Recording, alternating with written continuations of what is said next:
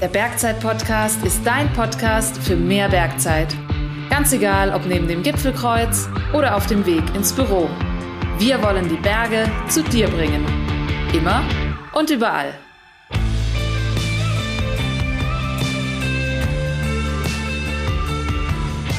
In diesem Sinne ein herzliches Willkommen zu einer neuen Beratungsfolge des Bergzeit Podcast.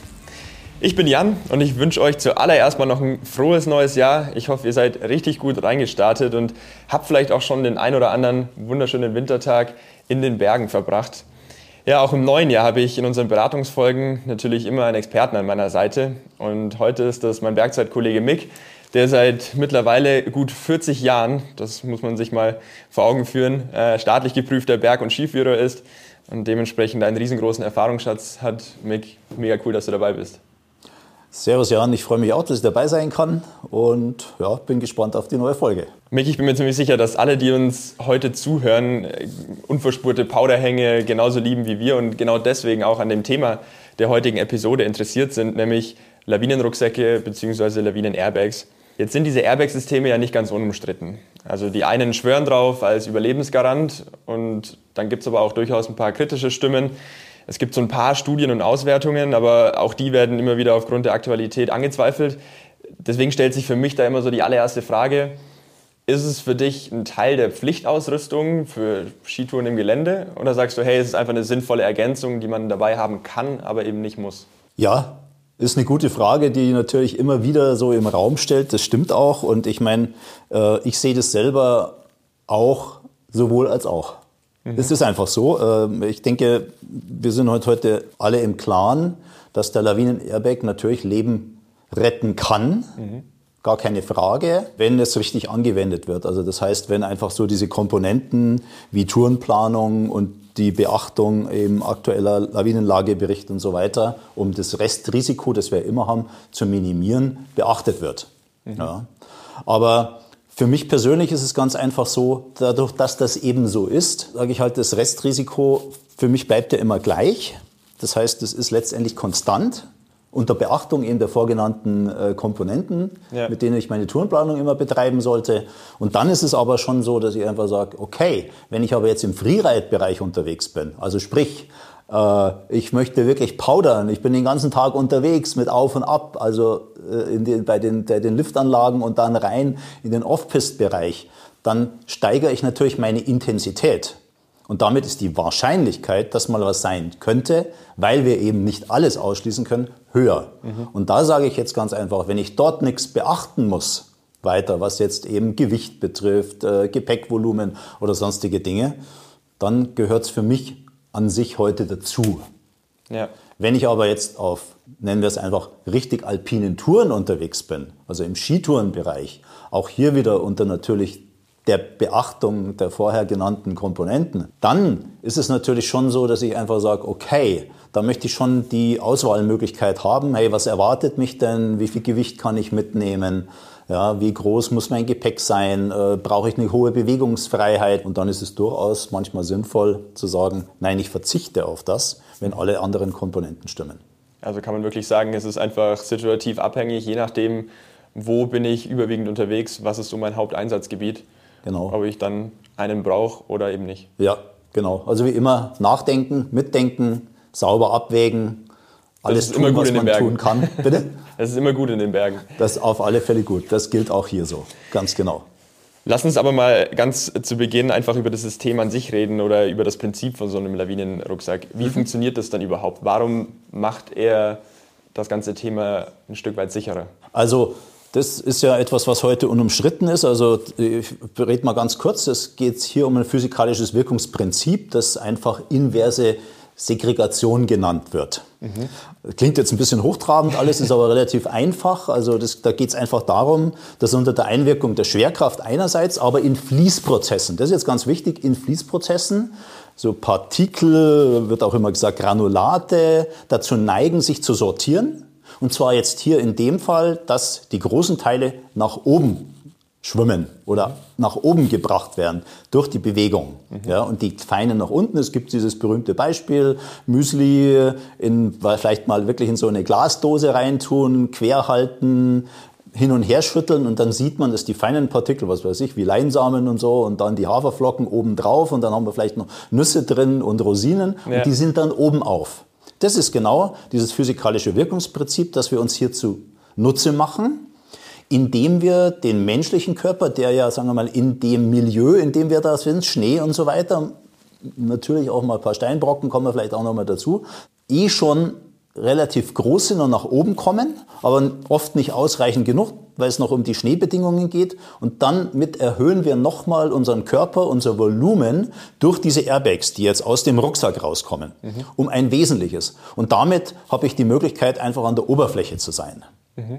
Entscheidend ist für mich aber noch so, eben im Nachdenken, ja, weil wir wollen ja das Risiko nicht erhöhen, also es soll ja nicht rauskommen, dass wir sagen, ha, alles easy, ja. Nee, so ist es eben nicht, weil einmal, ich habe gerade gesagt, das, das Prinzip in dieser Segregation bedingt auch Fließen in dem Fall, weil sonst wäre es nämlich umgekehrt. Ja. Ähm, es hat eben nichts damit zu tun wie im Wasser. Der, der, der Ball, den ich untertauche, ploppt nach oben. Nee, nee, das ist es eben nicht, sondern ich brauche die Fließbewegung. Sollte ich am Ende zum Stehen kommen und es kann noch mal was drüber schwappen, kann ich durchaus verschüttet werden. Ja. Also das heißt, die Verschüttung ist nicht hundertprozentig ausgeschlossen. Ja? Aber ich kann sie weitestgehend minimieren und wenn, dann sind es so Teilverschüttungen. Also der Ball liegt halt dann noch oben auf. Er wird auch gesehen, die Farben sind ja alle so von äh, gelb bis ins Rote hineingehalten, ja, dass man einfach schnell gefunden wird und dann möglichst schnell eben gerettet werden kann. Was hat es damit auf sich, dass der Airbag mir gegebenenfalls in manchen Situationen auch nochmal eine zusätzliche Atemhöhle irgendwo verschafft? Ja, das ist richtig. Also Thema ist, wenn ich jetzt wirklich tatsächlich trotzdem verschüttet werde. Es gibt ja heute sogar Systeme, die nach drei Minuten zum Beispiel, ja, geht die Luft raus. Und wenn ich jetzt gerade einen dichteren Schnee eben habe, wenn er locker ist, mein Gott, dann ist es eh nicht so. Ähm, ja, dann muss ich meine Atemhülle natürlich auch mal irgendwie versuchen hinzukriegen. Aber gerade bei festerem Schnee, wo ich mich in, in dem ich mich sonst nicht mehr bewegen kann, ja, ist natürlich plötzlich dieses Volumen, das jetzt nicht mehr da ist, aber dann plötzlich in meiner Umgebung einfach da. Das System ist ja gegeben. Ja. Jetzt hast du ja gerade schon gesagt, es gibt verschiedene Systeme bei den ganzen Rucksäcken oder Airbags. Kann man die ganz grob irgendwie kategorisieren und einteilen?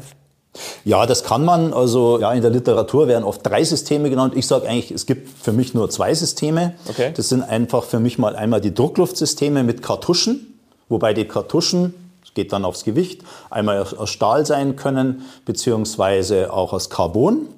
Ja, mit dann dem Auslösemechanismus entweder ballistisch oder mechanisch. Also ballistisch heißt, da ist ein Zünder drin, der das, der, der das wegknallt. Okay. Beziehungsweise mechanisch ist, wo es einfach ein Bautenzug ist, der einen, einen Stöpsel, einen, einen Dorn durchstößt. Mhm, macht Sinn. Das sind die beiden.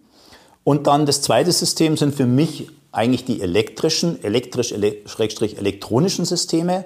Und da einmal wieder das, wo eine Batterie, ein Akku, ein, ein, ein Turbinensystem antreibt und eben mit hoher Geschwindigkeit die Luft wiederum in die Ballone bringt. Und dann gibt's halt noch das System, das ist für mich auch elektrisch-elektronisch. Das sind diese sogenannten Superkondensatoren, also einfach diese kleinen elektronischen Einheiten, die nur eine kleine Batterie benötigen und dann ähnlich äh, würde man das Beispiel äh, das Blitzlicht bei, der- beim Fotografie, also in kurzer Zeit eine hohe Energie freisetzen können, um dann ja auch wieder mit einem Gebläse die entsprechende Umgebungsluft in die Ballone zu treiben. Und die Superkondensatoren sind dann aber quasi im Prinzip in der Literatur die dritte Kategorie. Das wäre sonst du die, einfach in die genau, das wäre sonst die dritte Kategorie. Also oft wird einfach gesagt Druckluftsysteme, elektrische Systeme, Superkondensatoren, so findet man es auch. Bloß, dass man das vielleicht mal differenzieren kann, weil es eben diese Zweier-Einteilung auch gibt, aber die wieder unterteilt. Ja, absolut. Ja, ganz genau. Jetzt stelle ich mir dann natürlich als nächste Frage, okay, welches System soll ich am besten auswählen? Gibt es da eine Go-To-Lösung, dass man sagt, ja, unbedingt das System bei dem und dem Einsatzgebiet oder hat einfach jedes System so ein bisschen seine Vor- und Nachteile? Na, jedes äh, System hat natürlich wie immer so seine Vor- und Nachteile. Es ist ganz klar, Druckluftsysteme der, äh, sind jetzt seit, muss man auch schon sagen, seit fast 40 Jahren in der Erprobung auf dem Markt. Die funktionieren sehr, sehr gut. Ja, haben meistens ein bisschen höheres Gewicht gegenüber den elektrischen Systemen. Ich bleibe jetzt mal bei dieser Zweierteilung ja, gegenüber den elektrischen Systemen.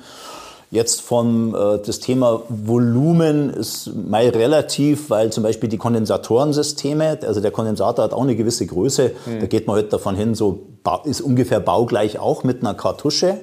Kommt aber vielleicht noch ein Aspekt hinzu, also jemand, der jetzt nicht nur bei uns klassisch im Skitourenbereich, im Freeride-Bereich unterwegs ist, sondern den auch noch außeralpin zum Beispiel seine, also diesem Hobby nachgeht, also der viel fliegen muss, weil natürlich so ein Druckluftsystem, möglicherweise sogar in der Kombination mit Ballistik, da sagen natürlich die Fluggesellschaften immer aufgrund der Sicherheitsbestimmungen, uah, das mögen wir gar nicht so. Also da kann einfach, man kann sie mitnehmen, das ist ganz klar bei Flugreisen, aber man hat einen relativ hohen Aufwand. Ja, man muss da Formulare ausfüllen, man muss es vorzeigen. Mhm. Es gibt manchmal ja, Destinationen oder auch Fluggesellschaften, die sich damit nicht so gut auskennen. Also man sollte diese Originalformulare dann dabei haben. Das ist zum Beispiel ein ganz wichtiger Aspekt. Wenn jemand viel Flugreisen macht, weil er sagt, hey, ich bin viel in, was weiß ich, Kanada, USA, Chile, Japan unterwegs, ja.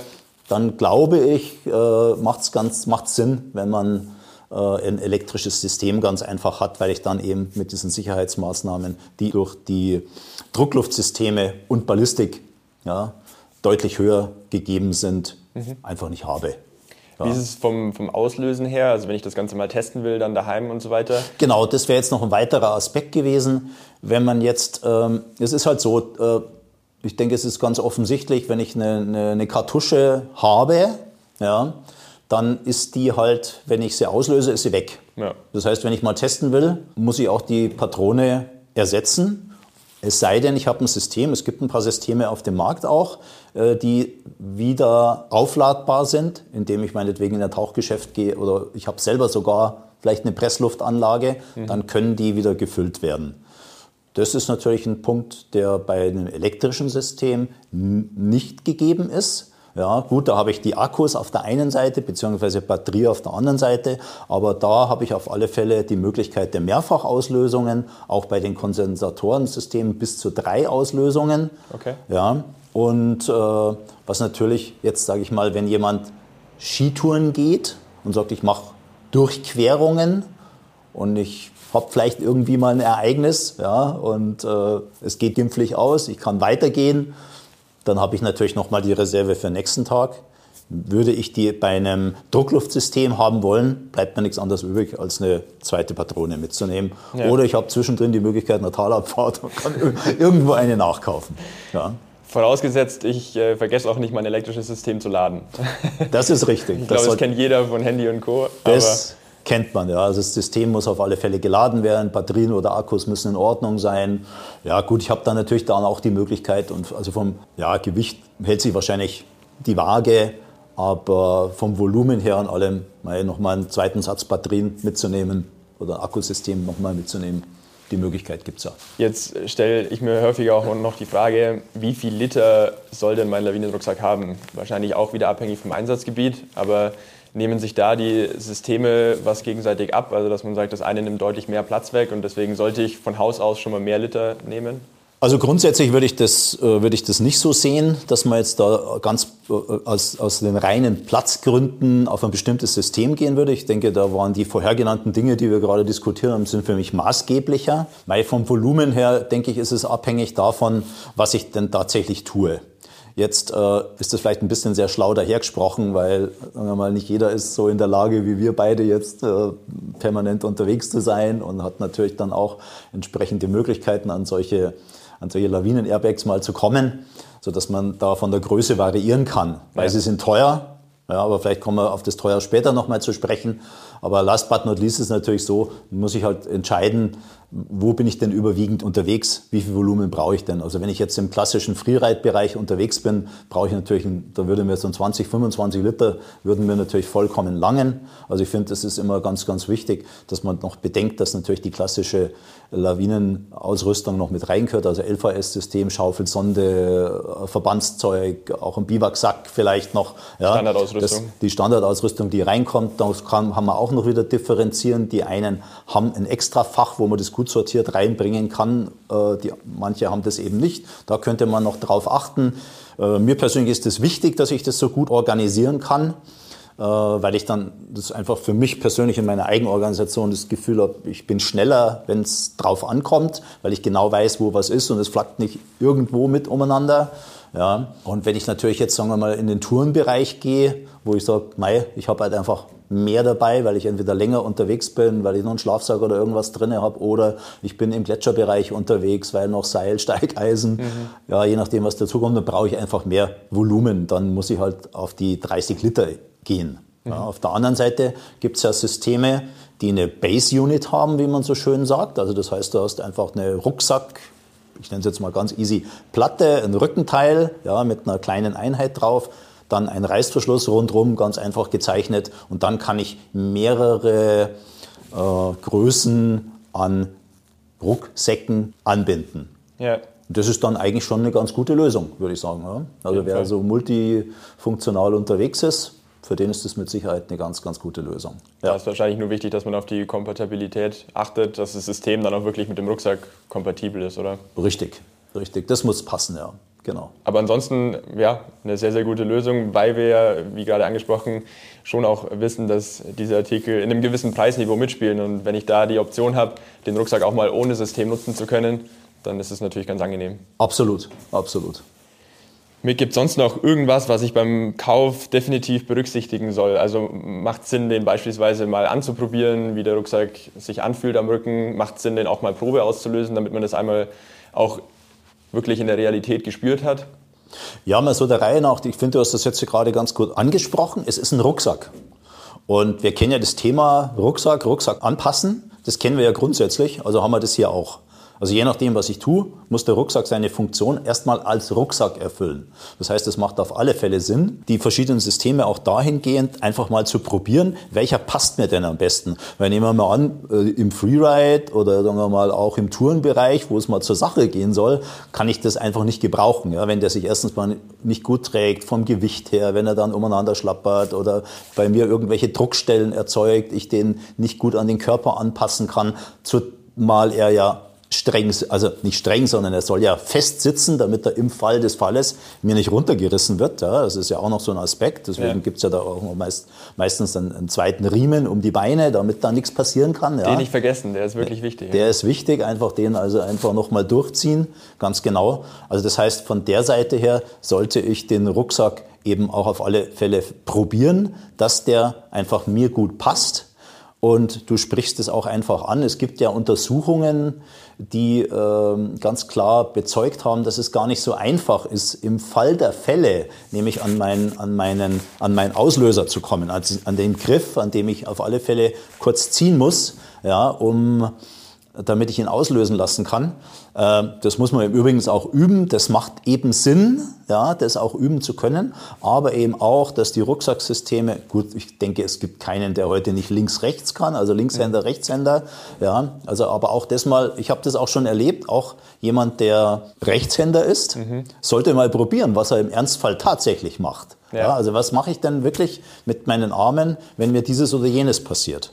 Und dann, wie gut komme ich zum Beispiel dahin? Also diese Positionierung der jeweiligen Auslösezüge, Griffe ist nicht immer gleich. Es gibt welche, die sind so leicht verdreht. Also da wird ja sehr viel rumgebastelt. Was ist so die Idealstellung? Halt über alle. Wir Menschen sind individuell. Klar. Dass man den wirklich gut erreicht und wie kann ich den ziehen? Es gibt zum Beispiel, ich habe auch schon Frauen erlebt, die erst einmal gesagt haben, das kann ich nicht ziehen. Ja, ja. ja weil mir das zu, zu streng ist. Ähm, all diese Dinge äh, kommen hier zum Tragen. Also unbedingt probieren und ausprobieren, was passt zu mir. Ja. Ja. So wie bei jedem anderen Rucksack auch. Ja. Sehr, sehr wichtig dann für den Ernstfall. Also wir sehen schon auch hier wieder eine Menge zu beachten und falls du gerade beim Zuhören dir jetzt nicht direkt alles merken konntest, no problemo, dann kommt hier wie immer unser Bergwissen zum Mitnehmen. Bergwissen zum Mitnehmen. Erstens. Ein Lawinenrucksack macht dich nicht unsterblich. Ein Restrisiko bleibt bestehen und eine Standardsicherheitsausrüstung lässt sich durch ihn auf gar keinen Fall ersetzen. Genauso wenig wie eine ordentliche Tourenplanung und Geländebeurteilung vor Ort. Zweitens. Ein Lawinen-Airbag funktioniert nach dem Prinzip der inversen Segregation oder auch Paranuss-Effekt genannt. Klingt komplex, bedeutet aber lediglich, dass die größeren Partikel während eines Lawinenabgangs an die Lawinenoberfläche gespült werden. Stellt euch am besten ein Müsli im Glas vor, das ihr in Schräglage ein wenig hin und her schüttelt. Und ihr werdet bemerken, dass die großen Teile oben sein werden und die feinen Teile weiter unten. Genau dieser Mechanismus liegt einem Airbag-Rucksack zugrunde. Drittens. Prinzipiell gibt es verschiedene Systeme. Einmal Druckluftsysteme, die mit Kartuschen funktionieren, und einmal die elektronischen Systeme, die über einen Akku ein Turbinensystem antreiben. In der Literatur werden die sogenannten Superkondensatoren gerne als drittes System beschrieben, wobei auch diese elektronisch betrieben werden. Beide Ansätze haben ihre Vor- und Nachteile. Die Druckluftsysteme haben sich in den letzten Jahren bewährt und sind technisch einfach ausgereift. Außerdem muss man nicht ans Aufladen oder Batteriewechseln denken. Allerdings ist hier, anders als bei den elektronischen Systemen, keine Mehrfachauslösung möglich. Zudem sollten Vielflieger beachten, dass das Mitführen von Druckluftkartuschen problematisch bzw. mit viel Aufwand verbunden sein kann. Viertens. Beim Kauf eines Lawinen-Airbags solltest du auf folgende Dinge achten. Wie jeder Rucksack muss auch dieser optimal passen und eingestellt werden. Passe die Literzahl deinem Einsatzgebiet an. Für Tages-Freeride-Abenteuer reicht die Kategorie um ca. 20 Liter. Für Mehrtagestouren stocke entsprechend auf 30 oder mehr Liter auf. Übe unbedingt den richtigen Umgang mit dem System in der Praxis. Das heißt, führe zu Beginn der Saison eine Probeauslösung durch und vergesse auch nicht den Sicherheitsriemen, der zwischen deinen Beinen verläuft und verhindert, dass dir der Rucksack im Fall der Fälle vom Rücken gerissen wird. Ja, vielen Dank dir, Mick, an dieser Stelle für dein Wissen und deine Einschätzungen. Es war ein super interessantes Gespräch und ich glaube, damit sind wir gut gewappnet für alle Freeride-Abenteuer. Das glaube ich auch. Ich danke auch und wünsche allen Zuhörern einen tollen Winter und vor allem einen unfallfreien.